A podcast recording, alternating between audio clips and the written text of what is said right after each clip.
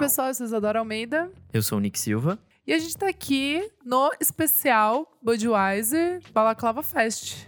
Exato, a gente gravou dois programinhas especiais a convite da Balaclava e da Budweiser lá no Balaclava Fest desse ano, que foi muito legal.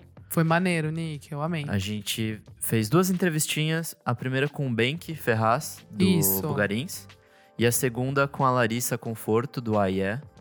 Foram duas conversas bem legais, que inclusive também estão em vídeos. Exato, tá lá no YouTube, se você quiser ver, coloca lá no canal da Balaclava, que tá eu e o Nick falando com o Bank, a Elo e o Kleber falando com a Larissa. Dá uma olhada que tá bem legal. Exato. E, né, pra estender o conteúdo e ter também aqui no nosso feed, a gente vai juntar os dois em um episódio só, em um especialzão. E é isso, né? É isso, Nick. Então, bora curtir aí, dá o like, segue a gente e dá uma olhada lá no vídeo que tá bem legal. Espero que vocês curtam. Oi, oi, pessoal. Eu sou Isadora Almeida da Popload Radio. Eu sou o Nick Silva do Monkey Bus. Eu sou o Bank, toco no Bugarins. E é isso. Bom, pessoal, a gente tá aqui a convite da Budweiser ao vivo do Balaclava Fest. Ó. E estamos com o nosso convidado, o Bank. Bank, muito obrigada por ter vindo no nosso podcast. Que isso. Obrigado vocês por querer escutar qualquer coisa que eu fale. O, o Bank, pra quem não tá muito ligado, como ele já falou, do Bugarins, trabalhou também os últimos meses com o Giovanni Cidreira, Semente Isso. Maçã. Giovanni Cidreira, Semente Maçã, também com a Bully e o Paz, Boa. dois lados do Recife, onde eu tô morando agora também. E vários outros artistas, assim, desde que a gente começou também, a gente sempre fez muita parceria, mas muito com amigos agora. Nesses últimos anos, a gente tem começado a fazer mais parcerias com outros artistas. No meu caso, trabalhar diretamente mesmo, Sim. produzindo outros artistas. Vamos começar com as perguntas, né, É, Nick? voltando agora pro Bugarins, né, que é seu principal trabalho. É, como é que você tem visto a recepção do, do novo disco? Bem, a gente sempre.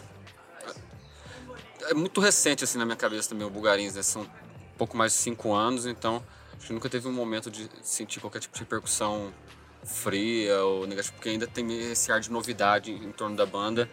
Então, mesmo a gente sempre tendo feito lançamentos muito diferentes do outro, no sentido de planejamento ou de investimento também. Quando começou o primeiro disco lançado por uma gravadora mesmo, quando também uma banda totalmente nova, eh, chegou em muitos lugares de uma vez, né? O primeiro disco da gente, conforme as coisas fazendo até o terceiro disco da gente, a gente lançou surpresa também, só botou no YouTube. E agora o do Sombra ou Dúvida, que foi o disco que a gente lançou esse ano, acho que é bem um trabalho mais eh, calmo e menos afobado realmente, sem as expectativas mais no lugar. E, enfim, pronto para circular o máximo que a gente pode com esse trabalho e também tentar trabalhar as músicas que a gente confia mais assim também com calma, porque a gente também tá fazendo muita coisa em volta disso, tanto seja tocando, produzindo coisas novas também assim da É, e ao mesmo tempo foram, foram meio que lançamentos sem parar, um atrás do outro, né? Tipo, Vocês não ficaram, tipo, um, dois anos sem fazer nada. Exato. Então é meio que isso também, o Sombra Dúvida pra gente fica parecendo meio que um um disco que encerra um fluxo muito intenso assim do Bugarins, porque o Sombra Dúvida começou a ser gravado mesmo ali em 2017, então era Caramba. é tipo isso, três anos de banda. Lá vem a morte saindo surpresa. A gente para no estúdio por duas semanas para gravar material novo que a gente nem tinha ainda arranjado, tocado direito mesmo junto. Então muito nesse fluxo de estar em turnê, esse, esses três anos a gente acho que só 2015 que a gente não passou pelos Estados Unidos, mas fora isso todos os anos foi Estados Unidos, Europa, Estados Unidos, Europa, passando pelo menos três, quatro meses do ano fora do Brasil. Então foi muito intenso e sombra dúvida, acho que esse último desague do material que ainda remete muito a esse início da banda bem afobado. Agora todo mundo tá mais velho, todo mundo tá morando em cidades diferentes, todo mundo tá. A gente precisa de muita calma para conseguir fazer as coisas acontecerem do melhor jeito possível e tá, tá chegando lá. E como foi a última turnê que vocês acabaram de voltar dos Estados Unidos, né? Foi maravilhosa, a gente fez de ponta a ponta assim nos Estados Unidos de van mesmo, né?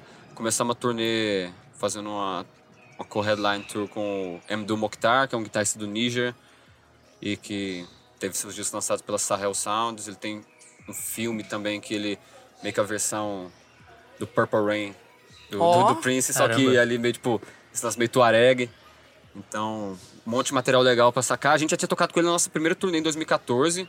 Ele também fazendo a primeira turnê europeia dele na época e a gente se encontrou em Madrid, Que tocou em massa. Madrid junto.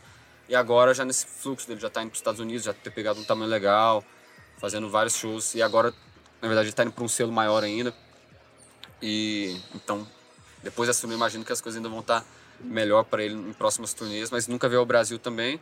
Mas enfim, metade dessa turnê americana foi com ele, depois outra metade a gente saiu realmente só headline mesmo com o Winter, que é, é a, Winter, banda... ela tocou, né, com vocês? É, já tocou aqui no Brasil também várias uh -huh. vezes. Não, mas ela fez bem essa West Coast Tour toda ah, com a gente, que assim. Legal. E tirando uma ou outra data, só que ela não fez mesmo. Uh -huh. E aí terminamos depois em Chicago, com a gente encontrando o MDU de novo, para dois shows é, em Illinois, um em Champaign e outro em Chicago mesmo. Então foi legal porque também deu esse. Pareceu que a gente estava em turnê o tempo todo com o MDU também. deu pra gente aproximar bastante deles e. Enfim, foi uma turnê que, por ser essa coisa co-headline, juntar um artista que tem meio que a mesma história, só que é, no caso dele, é, eu acho que é um lance que é mais é, excêntrico ainda do que o brasileiro, o rock o cantado em português. No caso dele, essa coisa meio tuareg, pra gente, quando a gente escuta, tem muito influência, não influência, mas remete a carimbó, remete sim, a. Sim. Até axé mesmo, às vezes assim, coisa que é bem, bem regional, pop. né? Exato. Só que do jeito deles ali, Total. aí vira uma coisa que meio que. Ele é um guitar hero, tipo o Chimbinha mesmo. que massa! e, só que nesse fluxo, meio, o cara mora no deserto, são nômades, então tem, junta tudo um, é, uma incógnita assim, em relação à figura dele, que até mesmo a gente viajando com ele também é como se a gente também ficasse. A gente tem muito mais é, afinidade naturalmente com americanos do que com africanos, que não, por mais esdrúxulo que pareça isso também, né? É, mas foi maravilhoso, foi uma turnê que a gente conseguiu tocar para muita gente e lançar esse disco. Enfim, fazer turnê nos Estados Unidos com quatro discos lançados, sabe? A gente ter os quatro vinis para vender e mais um disco ao vivo. Isso faz você parecer que é uma banda que tá, tipo, realmente trabalhando direito e as, tendo as coisas de um... Enfim, um tempo legal de fazer as coisas. Sim. Porque isso deixa tudo mais fácil. Você tem cinco vinis, uma pessoa gosta do show e gosta, de repente já gastou 100 dólares ali no seu merch. então, mesmo nos shows que às vezes eram mais vazios, Geralmente nos Estados Unidos, quando os shows são vazios e o show é bom, a galera fica muito, tipo assim, entusiasta e vai lá e gasta muito dinheiro no merch. Fã, continua, Exato. né? É, fica tipo assim, relação. caralho, eu presenciei a primeira vez, igual eles fizeram isso com várias bandas que depois ficaram gigantes mesmo, assim, né? É, tocar nos Estados Unidos é legal nesse circuito de bandas que já tem um selo, de não sei o quê. Sim. Porque é isso, é o mesmo caminho que Nirvana fez, que o Sonic Youth fez, que muito, assim, você toca em casa onde a galera tocava, antes de ser, tipo, qualquer coisa. Total. Esses encontros que você teve na estrada com o Inter, com, com esse cara é, M. do. Níger e tal, o que, que você acha que isso influencia no som de vocês? Assim? Você acha que você, você volta com um pouquinho disso pra casa? Acho que não tanto, assim, de, disso especificamente, da música deles não, mas é a mesma coisa desse fluxo, como os discos da gente foram fluindo no meio de sempre de turnês muito pesadas Uhum. e a gente se fecha muito no mundo nosso, assim, de composição e de criação, porque é uma coisa que a gente só explora mesmo praticamente no palco juntos. Quando a gente também tá à parte, assim, tá, se separa, cada um vai pro canto, a gente também não, não fica conversando, então é um negócio tipo assim, se encontrar pra fazer turnê, faz turnê, faz turnê, faz. E, e aí quando também cada um tem o seu tempo e, e aí a gente se encontra muito pra tocar, ensaiar um pouco antes da turnê, só ensaia na verdade antes de lançar um disco pra aprender a tocar as músicas do disco. Então não é como se a gente absorvesse essas coisas e falasse, ah não, trouxe isso aqui. Mas a experiência é sempre enriquecedora pra gente, assim, não. É um negócio que faz a gente ser diferente e faz os shows serem diferentes em cada lugar também. No caso, to tocar com o MDU também. É, isso é um show que é muito pra cima, muito repetitivo, nessa coisa, assim, bem de entrar em transe dançar. Então, pra gente, essa coisa de você tá tocando todo dia com a mesma pessoa, fazendo show todo dia, você começa também a perceber é, certos recursos ou perceber certos jeitos de se fazer o show funcionar, sabe? Uhum, sim, sim. Fazer as coisas fluírem, da interação com a plateia. Porque eles também, dois artistas que não cantavam em inglês também, que estavam ali cantando outra língua para uma plateia que na maioria era americana também. É, isso, no geral, influencia a gente mais nesse sentido. Você entender o nosso papel também. Cara, esse cara tá indo bem também, tem uma carreira e não tá cantando um hit em inglês. A gente fez turnê também com Dundee, que é a banda Nossa, eu sueca amo, também. amo o Dandinho. Mesma coisa também, fizemos tipo, umas 13 datas com ele e também era a mesma coisa. Uma noite nos Estados Unidos, é, onde nenhuma banda tava cantando em inglês e eles já. é Outro lance, né? Já tem uma carreira mais extensa nos Estados Unidos, mas também estavam começando a fazer turnê nos Estados Unidos de verdade naquele momento por causa de visto, toda essa coisa que Sim. tem, você começa a ver até o quanto privilegiado a gente acabou sendo também com a nossa caminhada, assim, porque por ter sido lançado por um selo relativamente é, grande, com distribuição e blá blá blá. De cara a gente conseguiu já ter visto trabalhos e entrar em turnês que eram nem um pouco assim DIY mesmo, era uma coisa de circuito de banda que tava com algum tipo de espaço à frente. Né, Exato. Né, uma coisa que a galera também, as bandas novas que a gente topava nos Estados Unidos também já vinha admirando a gente por causa disso. E o que faz também a, muito da comunidade latina no geral, a galera na Espanha, na Argentina, no México, também tem um, um carinho pela gente diferente do que eles têm por bandas americanas, porque a gente também é uma banda de fora, ok, brasileira. Só que eles veem, caramba, essa galera tá conseguindo também fazer. Estourar a bolha, né? É. Assim... Por mais que pra gente ainda. como a gente começou desse jeito também, pra gente ainda é como se fosse nada demais. A gente fica se sentindo pra trás, pensando, esse tipo de coisa. Como eu falei, será que tem que lançar música em inglês? Será que... Você fica nesse sentido, porque também tem outras pessoas trabalhando com a banda e pessoas que investem dinheiro, né? desde o selo, ao empresário. E todo mundo tá esperando também essa coisa. Uma banda com potencial que poderia estar tá falando com um público muito maior, mas no caso, a gente sempre seguiu um fluxo criativo muito nosso. A gente não tem participação de ninguém assim nos nossos discos praticamente, não tem uma parceria uhum. que a gente adicionou no disco, não tem um clipe. A gente tem uma música em inglês lançada que foi tipo, essa coisa do John Commercial, que foi uma figura com quem a gente fez turnê na nossa primeira turnê. E ele ficou muito fã da banda, assim, muito amigo da gente. E era uma figura tipo, que toca com Caribou, que é, era de bandas como Inon, do Brainiac. Então pra gente também era foda primeiro. Sim. O cara que eu fui escutar porque os Mars Volta indicava eles. aí, e aí de repente tava tipo assim, ah, tô fazendo as músicas. Posso fazer a versão dessa música inglês pra você? A gente topou. Mas a gente mesmo assim. É... Foi uma oportunidade legal que, Sim. né, que daí rolou ali. Sim, de... entendeu? Mas, Mas assim, não teve nada forçado. É, exato. exato. E não porque o empresário não enche o saco pra isso também, sabe? Mas, é... enfim, é... quando a gente tem esse tipo de oportunidade de entrar em turnê realmente por muito tempo com a galera, a gente consegue tanto entender quando a gente está em turnê com uma banda maior, entender, vendo ele tocando de noite para noite, vendo o que é aquilo que é igual, o que é aquilo que muda, o que é o especial mesmo nele. Às vezes consegue faz... até entender o seu próprio show a partir Isso. disso. É, depois, né? a gente fez a turnê também com o Andrew Bird. O Andrew Bird já foi esse caso de a gente tocar em casas assim, gigantes e. Que demais. Opera houses mesmo assim. Tocar no Terminal 5 em Nova York, tocar em, nos House of Blues, em vários lugares. Abrindo para ele, porque ele viu um show nosso em Chicago, não sei o que, na primeira turnê. E eu turnê tudo certo, sabe? Cachê melhor do que a gente faria em qualquer tipo de situação e ainda abrindo para um público normal, assim, já pelo menos de 800 pessoas toda uhum. noite. Assim, se fosse segunda-feira ia ter bastante gente lá. E aí você vê também essa coisa, a caminhada de um artista, né, do Bird, foi um artista que no meio dos 2000, quando apareceu com um disco bem low-fi, nesse momento que ele tava tocando, tipo, no nosso meu Opera House, ele ainda é esse músico que faz os loops e tudo mais, só que os músicos dele, tipo, tinha vezes que o baterista não podia tocar porque ele tinha que dar aula na faculdade de, Caramba. de jazz. Tá, esse tipo de, de circuito que o cara começa a conseguir conversar, porque ele também mistura um pouco do lance do country. E, enfim, você começa a ter essa percepção, é, principalmente pro show. Acho que é mais isso do Sim. que necessariamente pra nossa música de verdade. Até porque eu acho que a gente é muito mais uma banda de rock ao vivo e no disco acaba virando uma coisa que é muito um experimento geral e pontos de vista muito específicos sobre as canções. Ponto de vista de quem tá de dentro mesmo, assim. Eu, porque escutei a galera fazendo demo, então gosto de organizar aquilo do jeito que eu penso na minha cabeça. Então, porque alguém chegou com uma ideia já mais é, articulada, assim, do arranjo e já mais bem acabada e a gente seguiu aquele rumo. Mas, no geral, não tem essa coisa da banda se juntar e enfim, tem um produtor de fora que vai falar assim, vamos fazer o arranjo dessa música, tentar tirar o melhor dela e ficar trabalhando no arranjo. Não, que a gente Resumindo, a gente nunca fez um disco com pré-produção. Tá. Entendeu? Nosso disco sempre ele foi produção. Nasce no, ele nasce na estúdio. Exato. Uhum. Então depois vai a pós-produção. Massa. E essa lance já leva um tempo maior, mas. É que vocês já testam bastante coisa no palco também, né? Eu vejo pelo menos cada show assim que eu vejo de vocês é uma coisa completamente diferente da outra.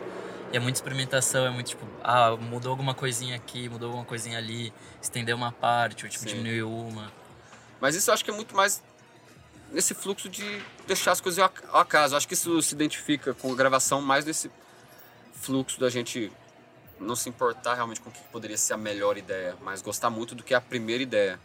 Entendeu? Da ideia Entendi. genuína que fez surgir aquilo. Então por isso que a gente acaba acabou desenvolvendo essa coisa de usar áudio de celular, porque tinha muito áudio de celular que a gente escutou por meses com uma versão daquela música. Uhum. Era aquela coisa, ah, a gente não parou no estúdio, então põe pra tocar na van aí aquele áudio celular lá que você tá tocando aquela música aí por meia hora. Aí a gente ficava escutando isso. Tinha época que o Dinho e o Nayan moraram junto, então era isso. Era um celular gravando e os dois tocando coisa, guitarra e bateria. E o Lave a Morte, a maioria das músicas. Foi Mal, Corredor Polonês, Te Quero Longe, que tá no Sombra Dúvida, tudo Ah, isso que, surgiu eu, isso dessas que eu ia coisas. falar. Eu queria saber um pouco sobre ela, que eu gosto muito. Tipo, uma Te das é, uma das minhas músicas favoritas desse ano, mas eu sei que ela já aparecia antes, Sim. assim. E como, como que é, tipo, meio que pegar uma música que já existia e, e trazer ela num novo momento da banda? É fogo, porque na verdade eu acho que essa é a questão que eu falei também da, da banda tá meio que encerrando um momento muito intenso com Sombra ou Dúvida. Porque na verdade a gente nunca fez as coisas de outro jeito. A gente sempre, enfim, a gente lançou As Plantas que Curam, que era um disco que eu e o Dinho gravamos sozinho no quarto. Aí montamos a banda com o Rafael e com o Hans. Logo as músicas que a gente começou a ensaiar primeiro são as músicas que eram do manual. Logo ali tipo, em 2013, nos primeiros ensaios. Então quando a gente lançou o manual em 2015, aquelas músicas já tinham dois anos. Pelo menos, entendeu? Tá. Aí saiu o manual, o Inayan entrou na banda antes do manual sair. Ele ficou tocando As Plantas, entendeu? a gente teve que inventar versões com o Hans, depois versões com o Inayan, das músicas do As Plantas.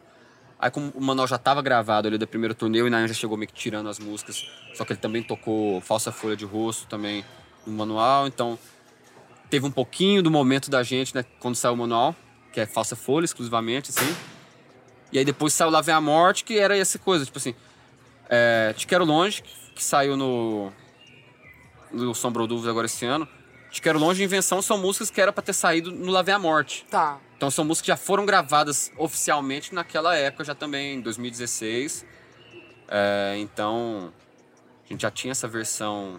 Não tinha essa versão, tinha esse áudio de WhatsApp do Dinho e do Inayan tocando aqueles dois acordes de vários jeitos, seja na rufada, seja no jeito mais pesado, no dedilhadinho dos versos. Que é isso, a música são aqueles dois acordes o tempo todo e o que muda meio é a construção de todo mundo tocando junto. E aí isso foi montado nesse mesmo fluxo do Lá Vem a Morte, onde que você escuta ali, tipo, Corredor Polonês, uma música que é os mesmos acordes o tempo todo e a coisa vai sendo construída. Lá Vem a Morte, que são os mesmos seis acordes o tempo todo, com as coisas se repetindo também sendo construídas. É diferente, tipo assim, uma orquestração das coisas. Foi mal, a mesma coisa, com uma partezinha diferente ali no meio, tipo assim, um, um outro, né, um solinho, mas toda a outra parte são os mesmos três acordes sendo tocado de jeitos diferentes. Então, muito essa coisa de lupear mesmo. Então, Te Quero Longe vem disso. Ela diferencia um pouco das outras músicas do Sombrou, porque ela não tem a bateria tão bonita, assim, não bonita, mas a bateria tão... Ela, é- na verdade, é o contrário pra mim. Ela é muito bonita, a é, bateria dela é bem particular. Exato. Tão particular que ela foi uma música que a gente decidiu tirar do Lá Vem a Morte, que era aquele trabalho bem sujo e denso. Falou, não, essa vai servir pro disco que a gente vai gravar mais limpinho, porque ela Aham. tava tão bem Faz é, total sentido. Então ela sobrou nisso e Invenção foi uma música que já sobrou mais no sentido que a gente não conseguia terminar ela. Lá ver a morte, entendeu? Tá. E ela também parecia um single, então a gente deixou ela, tipo, vamos finalizar direito. Aí o Gordon, que é nosso empresário, que também ajuda a gente com as partes de áudio também, desde o início, desde as plantas ali. Ele tem um toquinho sempre em alguma coisa. É, ele colocou cordas no refrão, colocou. É, enfim, fez outros arranjozinhos que entrou em invenção e aí finalizou a música. Aí Te Quero Longe teve esse trabalho da gente remixar ela junto com as outras. E, e foi mais isso. É, mas é uma música que surgiu desse momento mesmo desse mesmo jeito de fazer as coisas que das canções que entraram no Lá Vem a Morte. O Lá Vem a Morte, no caso, virou um EP surpresa muito nesse fluxo, de que era pra ser nosso terceiro disco, só que quando a gente escutava ele ele parecia muito longo, não parecia ser muito conciso, e quando a gente foi tirando as músicas que dava essa diferença muito grande, a gente viu que tinha Uma, seis músicas. uma outra coisa Sim. nascendo ali. aham. Só que tinha aquela faixa Lá Vem a Morte que tinha 12 minutos. Só falou, cara, o disco dá pra chamar Lá Vem a Morte porque esse aqui, essa faixa que já chama isso, é um nome forte, não sei o quê. E aí depois surgiu essa ideia de separar as músicas ali também, juntar umas outras pirâmides dessa coisa de gravação do celular, que é Lá Vem a Morte parte 2, vem totalmente Aham. essa coisa de gravação do celular. E, e aí virou um disco que também, pra galera, mesmo pra mim, eu como tava muito dentro, cara, assim, cara, tem formal, tem corredor planeta. Pra mim era o disco mais pop nosso, mas virou, acabou virando um disco mais esquisito da banda É, pra mim ele na é. opinião da galera. Mas sei lá, eu acho que é muito. O bom de ser a gente é que as coisas são boas mesmo, assim, as músicas. Então a galera pode Sim, escutar por muito tempo e vai entendendo assim com o tempo. Aquela coisa que sai, a galera gosta muito porque tem uma coisa que foi muito bem divulgada. Então a gente também não fica muito estressado por isso. Como eu falei, pra mim foi é, nem mal.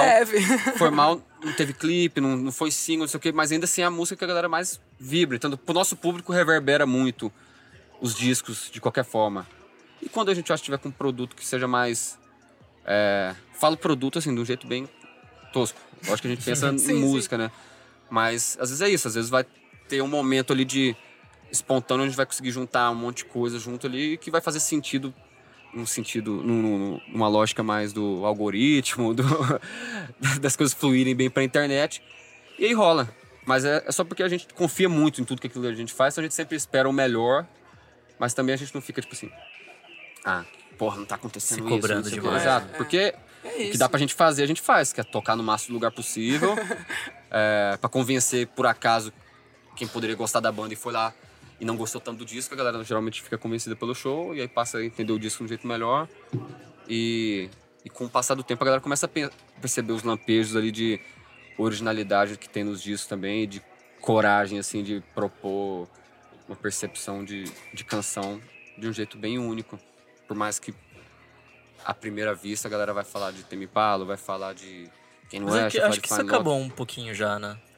Cara, isso é engraçado, assim, acaba, mas aí a galera, tipo assim, quando quer falar mal do Lá Vem a Morte, quer falar mal do Sombra Fala que não tá Dúvida, aparecendo. não, fala que tá parecendo um sistema pra falar, ah, é só igual. Mas é porque tem um baixo com sintetizador, porque a voz do Jim é aguda, porque. Enfim. Mas. É, é tipo isso, assim, na minha cabeça teria passado. Mas isso tem também, quando tipo assim, a música principal do Lave a Morte é formal, que aí tem esse lancezinho mais groove mesmo, também assim, com a rufadinha de caixa, com um baixo que é bem melódico e marcante também. É. Mas aquela coisa engraçadinha, guitarrinha de formal pra mim ainda parece, tipo.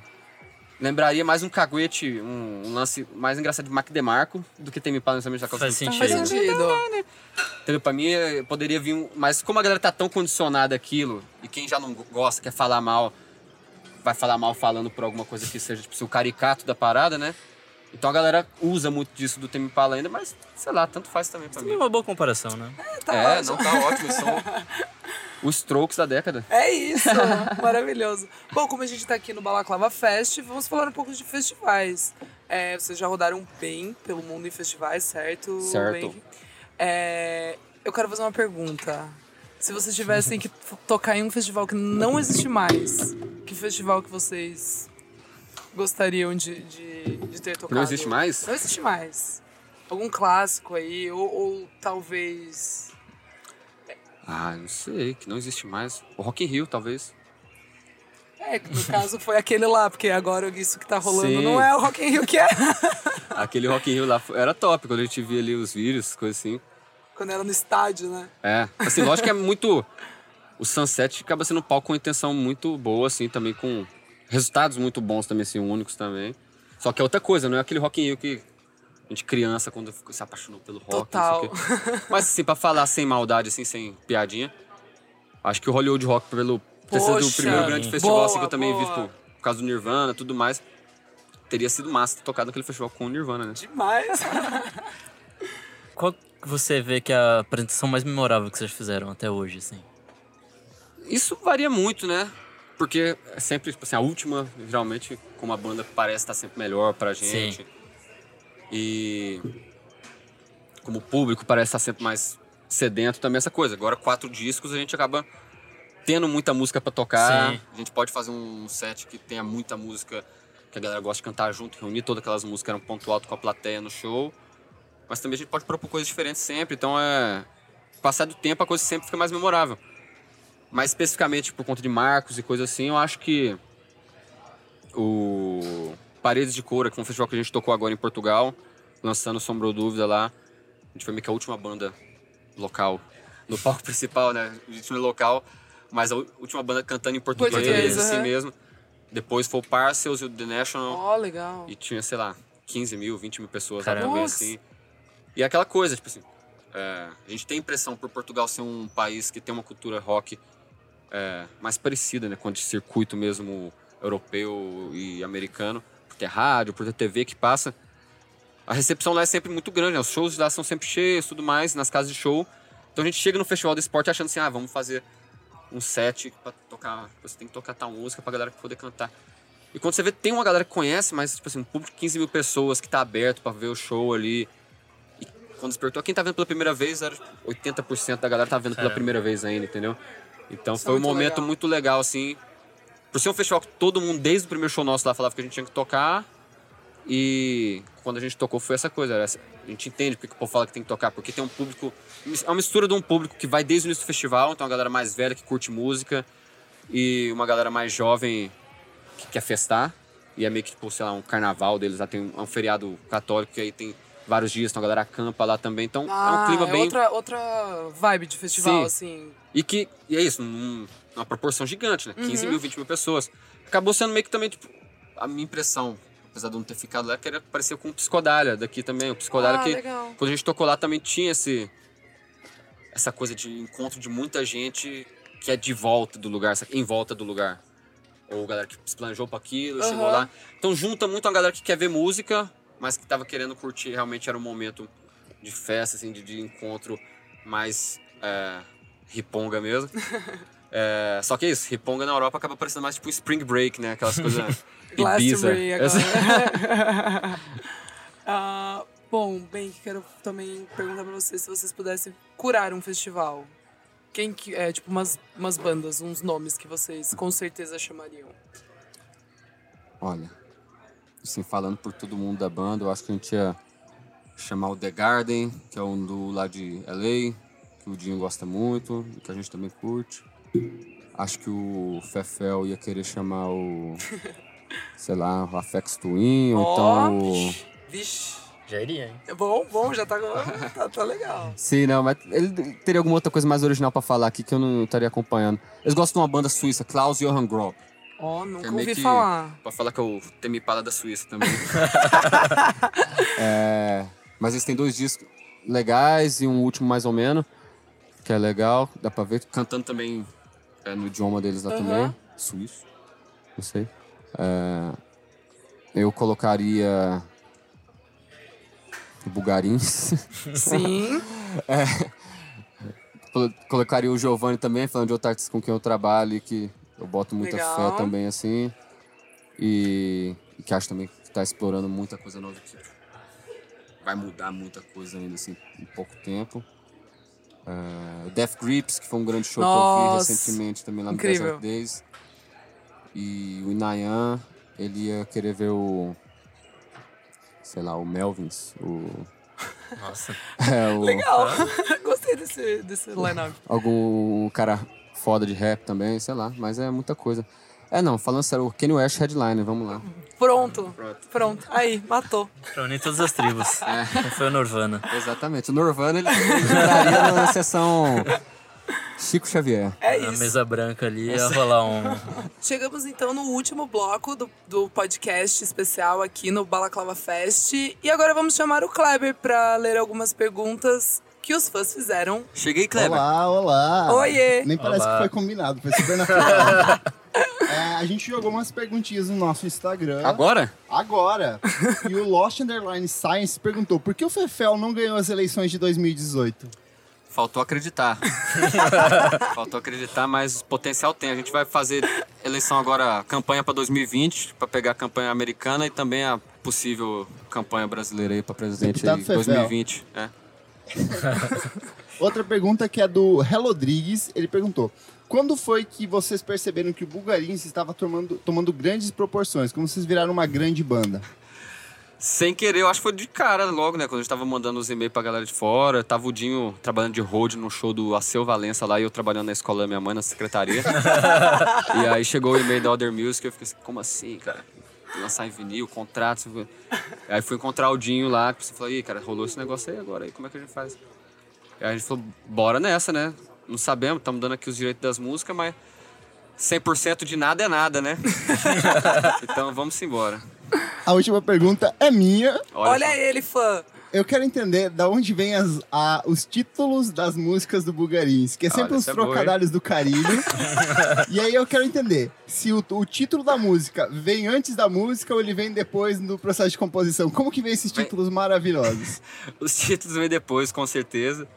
E, mas muito no processo, como eu tava falando aqui antes, de primeira impressão, né? Então tem muita história bem trouxa, assim, de nome de música mesmo. que foi só porque quando a gente terminou de gravar ali, botou, tipo, o nome no projeto e aí ficou chamando aquela música daquele nome muito tempo. Mas às vezes a galera barra, a galera dá uns nomes bonitos pras músicas também. Rola tipo um, um brainstorm assim pra discutir essa não, música. ou- eu ou sou, é eu sou bem. natural? Não, eu sou bem chato, assim. Não chata, mas é porque eu que coloco o nome. Eu tô gravando ali, geralmente, não sei o que, aí eu nomeio e fico, tipo assim, tratando aquela música como aquilo, pela piada, e por achar assim, a piada vai ser bom pra, pra música. Só que aí quando é muito forçação de barra, o, o Dinho, ele já me poda. Mais do que os outros.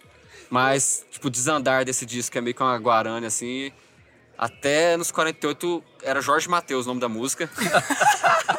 e é uma música bem bonita, né? Só que é coisa, letra do Dinho e tudo mais. Assim, eu, eu mano, Jorge Mateus, Jorge Mateus. E tratava a música, ah, não, tem que mudar tal coisa na Jorge Mateus. Aí o Dinho, quando ele chegou, me disse assim, tipo, bem aqui, sabe que não vai rolar esse nome aí, né, cara? Eu falei, como assim, velho? Por que não? Isso é massa, não sei o que. A galera vai procurar Jorge Matheus e vai aparecer lá também. Aí ele assim, não, velho, é pai é demais, não sei o que. É zoeira demais com a música. Tem outra nesse disco, Sombra ou Dúvida, eu chamava de Lúcio Fernandes, parte 2, né? Tipo música do Metallica. Oh, boa. Mas no rolo também. Mas também, essa eu acho que eu ia ser muito... Eu não ia ter coragem também, ia ficar com vergonha. Qual foi o melhor título, assim, que vocês abortaram nesse processo?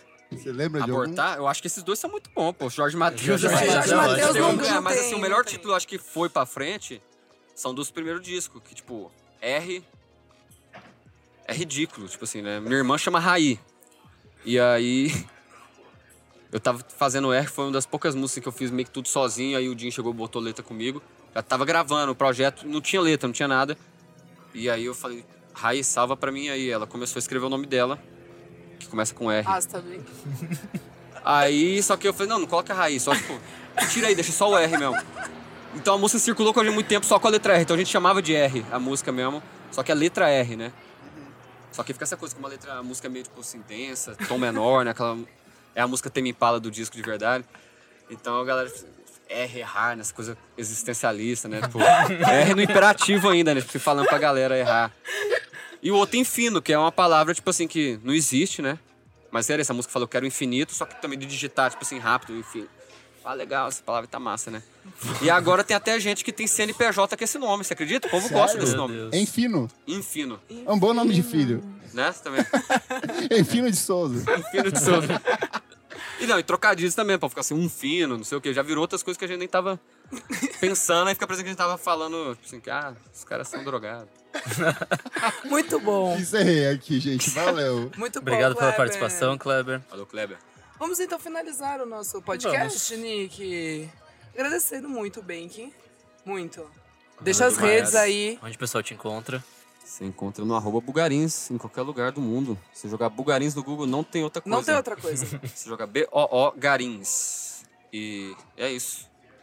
Pode procurar que, no geral, você vai escutar coisa boa. Coisa boa. É. Ô, coisa muito boa. Muito boa. Nick, Bom, sou arroba Nick Silva no Twitter, Nick Silva no Instagram, e é isso. eu sou arroba Almeida Dora no Instagram e arroba Almeida Dora underline no Twitter. E vamos deixar as nossas redes, né, Nick?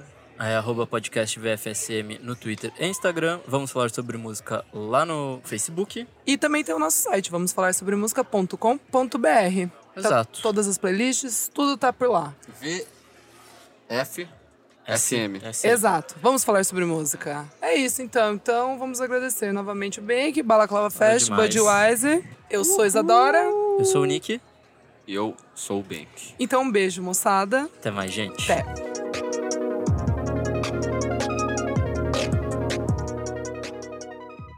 Eu sou o Kleber Fak do meu Juindi. Eu sou a Elo Cleaver, da revista Balaclava. E eu sou Larissa Conforto, da AIE. Aê! Estamos ao vivo aqui do Balaclava Fest 2019. Já rolou o Nick Silva com a Isadora Almeida conversando com o Benk Ferraz, da Bulgariza, logo cedo. E agora está aqui com a Larissa. Larissa, eu quero muito bater em você, mas eu não posso. Que a última vez que eu conversei com você, eu fiquei muito na merda. Era o fim da ventre, você tava assim refletindo sobre o que eu vou fazer da minha vida.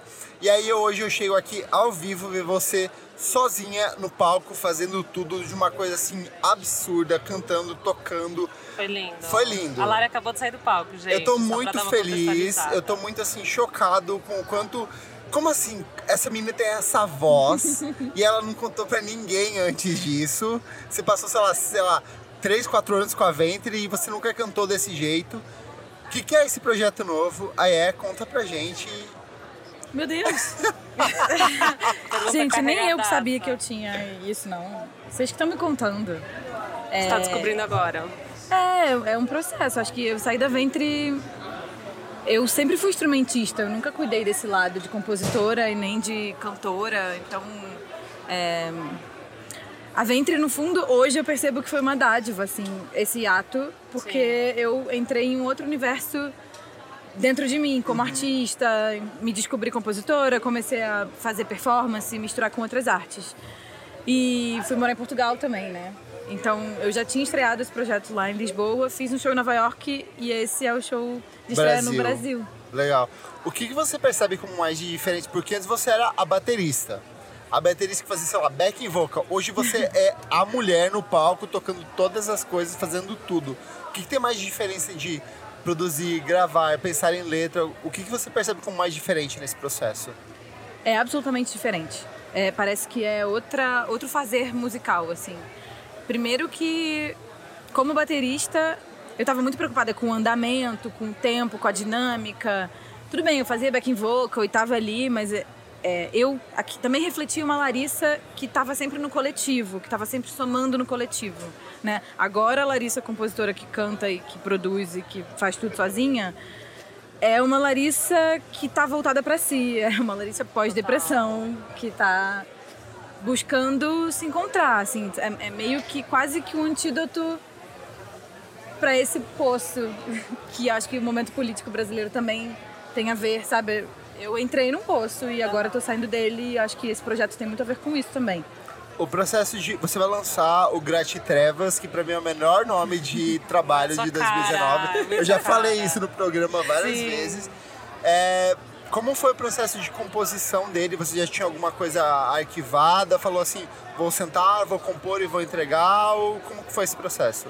todo mundo morreu ao mesmo tempo, minha banda acabou, foi horrível. Aí eu comecei a botar o diabo pra fora.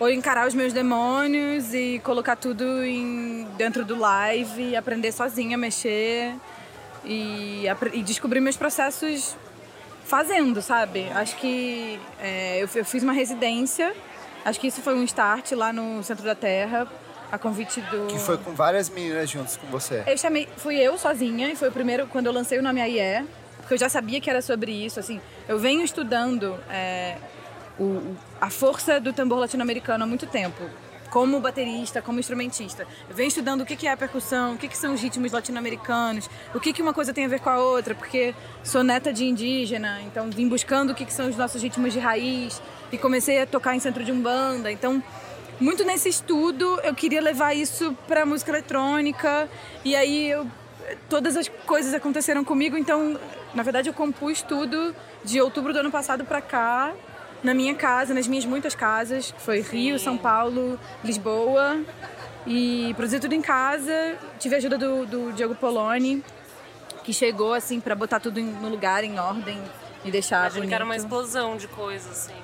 Era muita coisa O que você estava ouvindo na época que você começou a compor É, quais são as referências? Porque é um disco, ele, ele é muito vejo muito- diferente, né? Muito de trip hop. Trip rock, mas assim, a gente falou o com o Ale rock. Satter semana passada, ele recomendou o seu trabalho e falou: tem muito de trip hop. E a gente recomendou, tem muito de trip hop, mas o que, que de fato você estava ouvindo quando você compôs esse disco? O EP, na Cara, verdade. de Yatos Coyote, Massa. a Save da Lisa, FK Twigs. Ah, que massa. e, Tipo, é, então foi meio que como que eu levo essa estética meio gótica pop, mas trago pro Brasil e misturo com tambor brasileiro, a nossa raiz. Eu queria muito trazer isso, assim. Também tem uma história nossa que está sendo apagada, sabe? Começou com o Museu Nacional pegando fogo, agora a nossa floresta pegando fogo, pulmão do mundo. E aí eu, eu só queria o, o, o primeiro objetivo é pegar a nossa história e levar para uma perspectiva futurista, sabe? Alguém ouvir um ritmo raiz brasileiro, tipo, a primeira música que eu fiz foi Semente, que é a que abre o disco, que é um coco, sabe? Eu fiz um coco para minha avó. É meio assim, aí vem de um coco, a gente mistura com jazz e vai levando pro eletrônico, traz um pouco de trap. Sou a trip hop porque é, eu, eu fui buscando sample, inclusive tem uma música no disco que era um sample de Battles. Ah, é? Ai, maravilhoso. Tá Aí eu tirei. agora o show. Que massa. Você tirou? Eu É tirei o sample porque né? não pode. é. Mas começou por causa de um sample de Beatles, eu fiz tudo em cima. Ai, que massa. E aí depois eu pedi pro Gabriel gravar uma guitarra. Então o Gabriel Legal. Ventura tem participação no disco. Ai, E como que foi hoje tocar pela primeira vez no Brasil pra ti? Maravilhoso. Chorei no palco.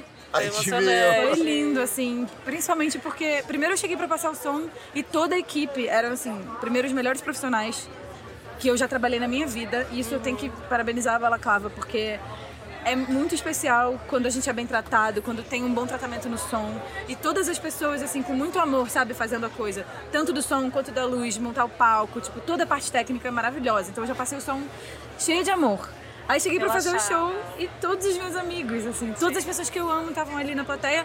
David Parro tava tipo, Perfeito. postou. Gente, ele viu minha passagem de som e falou: I'm looking forward to see your show. Tipo, Nossa. morri, sabe? Eu vou abraçar ele também, ele foi muito fofo. Ele é muito querido. Ele é muito assim, fofo. ai, tomara que eu tenha sorte pra fazer um show bom. Tipo, não, amigo, pera. Você vai. Aí, menina? Eu trouxe separei algumas perguntinhas. Aqui, qual foi a apresentação mais incrível que você já fez na sua vida ao longo da carreira toda? Pode ser com o vento, pode ser hoje, pode ser outros momentos. O que foi que mais te marcou? Difícil. É muito difícil. Eu acho que o último show da Ventre, no Lollapalooza, Ai, aquele Ai, foi, foi lindo. incrível. eu quebrei Eu a chorei. bateria. Você quebrou a bateria, eu lembro. Deu uma quebra-pau lá. Eu tava com muita raiva naquele dia, foi horrível. Tava puta, foi muito Tava, foi horrível, mas foi maravilhoso.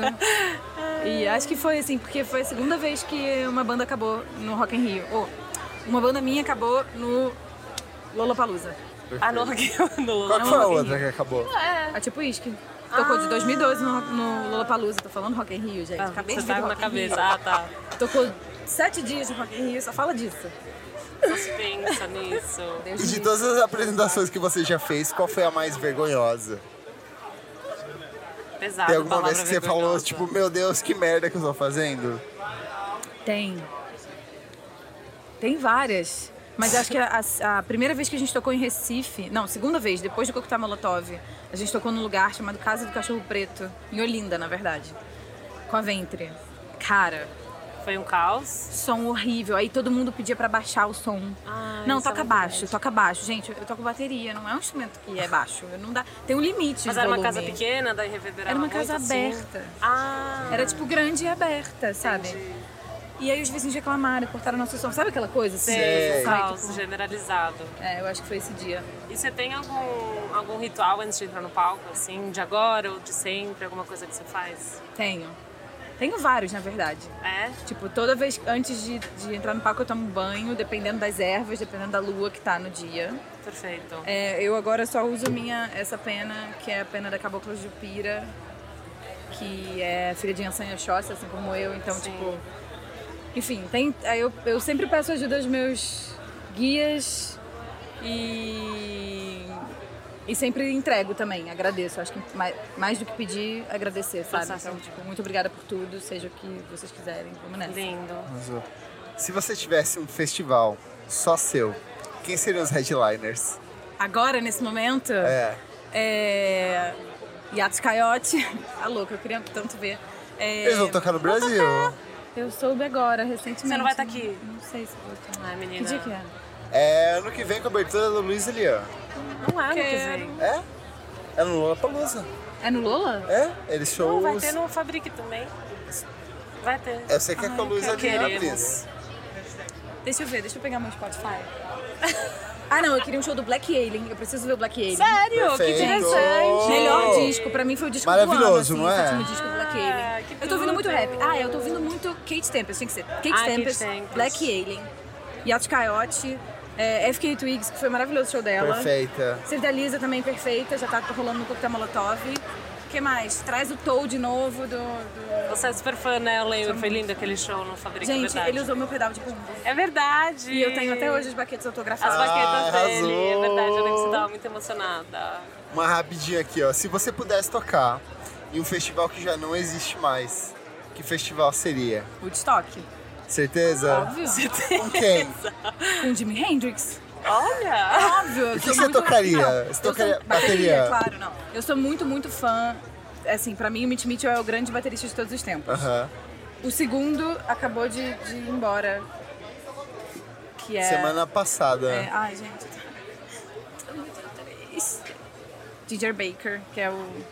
Enfim, baterista do Cream, tem toda uma carreira também misturando com música africana e tal. Eu tocaria no Destock com Jimi Hendrix, é, eu tocaria. Imagina esse dia, Ana. Nossa, totalmente. Ah, gente, peraí, mas eu tenho um sonho, que é outro. Ai, que é tocar com conta. Jack White. Ah, Sério? arrasou. Que É uma interessante. meta. Você Tipo, viu que o Jack. White, o, o Legal. White Stripes Ele tá meio que voltando, né? Então, mas. Não é disco ao vivo. Gente, não é White Stripes, eu não quero tocar Não White é Stripes. isso, É uma é parceria. outra Tenho certeza que no dia que ele me ver tocando, ele vai falar, cara, era isso Vamos que eu sempre tocar. quis. A gente Você vai quer um tocar disco na nosso. banda... Ah, você quer fazer um disco Eu e vocês ele, é dois. tipo Dead Weather, assim, Entendi, sacou? entendi. Achei Mas que você só queria eu e ele, tocar no cantando, projeto solo tocando. dele. Não, não. Nada a ver, nada A disso. gente vai tocar junto, ele vai me amar tocando. Músicas A autorais. gente vai fazer nossas músicas. Ai, show. esse dia vai ser lindo. Gente, quando isso acontecer, vocês vão pegar esse áudio e falar, ela avisou. Tem uma premonição. Olha, a gente tem perguntinhas aqui agora do Renan Guerra. Olá, Renan. Tudo bem? Ao vivaço. A gente recebeu perguntas da, do telespectadores, Olha né? Olha que chique. É, o Hamilton Underline 142 no Instagram perguntou por que que você não lançou mais singles antes do disco. Eu tentei. Ia ser um EP, mas eu não consegui escolher músicas poucas pra ser um EP, aí vai ser um disco. E eu não consigo lançar separadas, elas são juntas. O show é todo sincado, tá difícil. A outra certo. pergunta é sobre o nome do projeto. Como foi a escolha dele? Se ele tem algum significado? E você pode explicar um pouco mais pra gente. Sim, a Ié significa terra em Urubá, mas não é só a terra, é o mundo físico, né? Ilê é o mundo espiritual e a Ié é o mundo físico. É o lugar onde habitam todas as diferenças, onde as diferenças coexistem e se relacionam com amor. Então, para mim é um significado muito forte. Eu sou taurina, Sim. de terra. Eu acho que queria trazer também um nome que não fosse em português, porque eu canto, eu, por exemplo, eu fiz show em Nova York, cantei em inglês, eu tenho versões em espanhol das músicas, eu canto em inglês e espanhol. Então eu busquei na língua sagrada iorubá. E é um pouco isso, assim. E aí é uma, uma palavra de quatro letras, são só vogais. Fiz todas as numerologias e tá tudo bonito com ela. A carta é 17 da estrela, do tarô. Tudo Tá certo. tudo certo, tudo alinhado. Você fez toda a numerologia então do disco? Como Fiz. foi isso? Foi tipo um processo de descobrir os astros do disco. Cara, é, é- eu tô ainda descobrindo tudo isso, porque. Sabe quando você, tá gerando uma criança? Eu nunca fui mãe, mas eu imagino. Minha irmã foi mãe recentemente, eu tava com ela com a barriga de nove meses. Você não sabe como o filho vai ser, sabe? Por mais que você tenha uma ideia, você não sabe. De repente ele nasce, você olha pra cara dele e fala: ai meu Deus, agora ele vai ganhar uma vida sozinho, fora de meu corpo, sabe? Sim. Então, o processo foi todo. A gente não racionaliza muito. Então, cada vez que eu ia decidindo uma coisa, era uma pista de como é que ia ser. E aí eu fazia numerologia de tudo, entendia. Não, isso aqui é bom, isso aqui é ruim. Aí veio esse nome, aí sonhei com isso. Várias coisas eu, eu- veio em sonho, nome principalmente, assim. E ainda não tô entendendo muito. Acho que só quando eu lançar eu vou saber direito. Obrigado. Valeu. Renan. Obrigada, Renanzinho. Ô, Ari, eu tenho uma pergunta, assim. A última vez que eu conversei com você, eu saí muito triste, eu senti que você tava muito triste. Você falou muito sobre depressão hoje no palco. Como que você tá? O que, que foi esse processo todo? O que, que esse disco todo deu pra você? Como que você se sente a partir desse trabalho que você tá realizando? O que, que você tá sentindo a partir disso? Cara, é, A partir Tem- disso em relação à Ao que última tava vez que a gente começou. Ela tava muito mal da última vez. É difícil, cara. A vida de estrada é muito difícil porque a gente tá sempre em função do outro, se movendo, não volta pra casa e tá em lugares lotados com muita gente que a gente não conhece bem e que se relacionam com a gente, a gente recebe muita energia. Total. Tá no palco, eu sou a única mulher, eu era a única mulher do palco, então tinha uma relação de energia sexual muito grande, sabe? Era sempre muito difícil. E e eu fui entrando num poço, cara, assim. E a, a tampa desse poço foi começar o momento político, assim, no Brasil, tipo, no fim do ano passado, golpe, e aí no fim do ano passado, tipo, quando começou a caminhar a coisa da, da eleição, foi muito difícil pra mim. Eu não, eu agora tô bem e eu não tenho mais vontade de morrer e tipo, assim, depois de muitas psicanálises e body talk, e umbanda, e sair do país, e né, ter outro, mudar de nome, tipo. Mas acho que não é, não fiz nada disso fugindo, mas sim buscando me encontrar, olhando para os problemas e tipo, hoje eu parece que eu tinha um véu na cara, sabe? Agora eu tirei o véu e tá tudo bem. Sim. E a gente só tem que usar isso a nosso favor e também eu percebo que tem vários amigos nesse processo, sabe? É, a música ela cura, ela, ela ajuda. Acho que todas as artes elas são um antídoto para isso. Eu, eu queria transmitir isso também. Acho que é isso, eu tô bem agora, tá?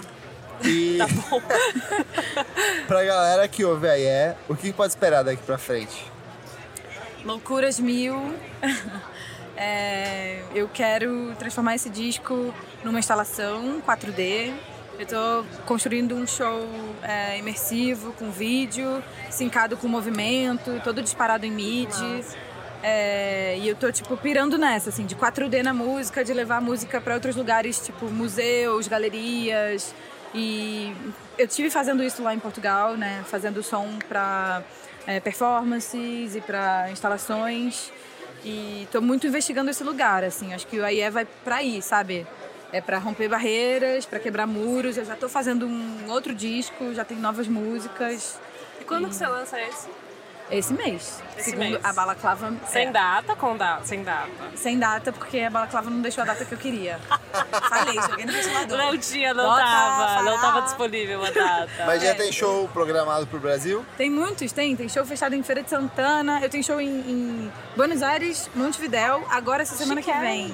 Dia 20, em BH. Aí tenho mais show no Rio, depois faço São Paulo de novo. E vou ficar até o fim de dezembro cheio de Só show. você. Só eu.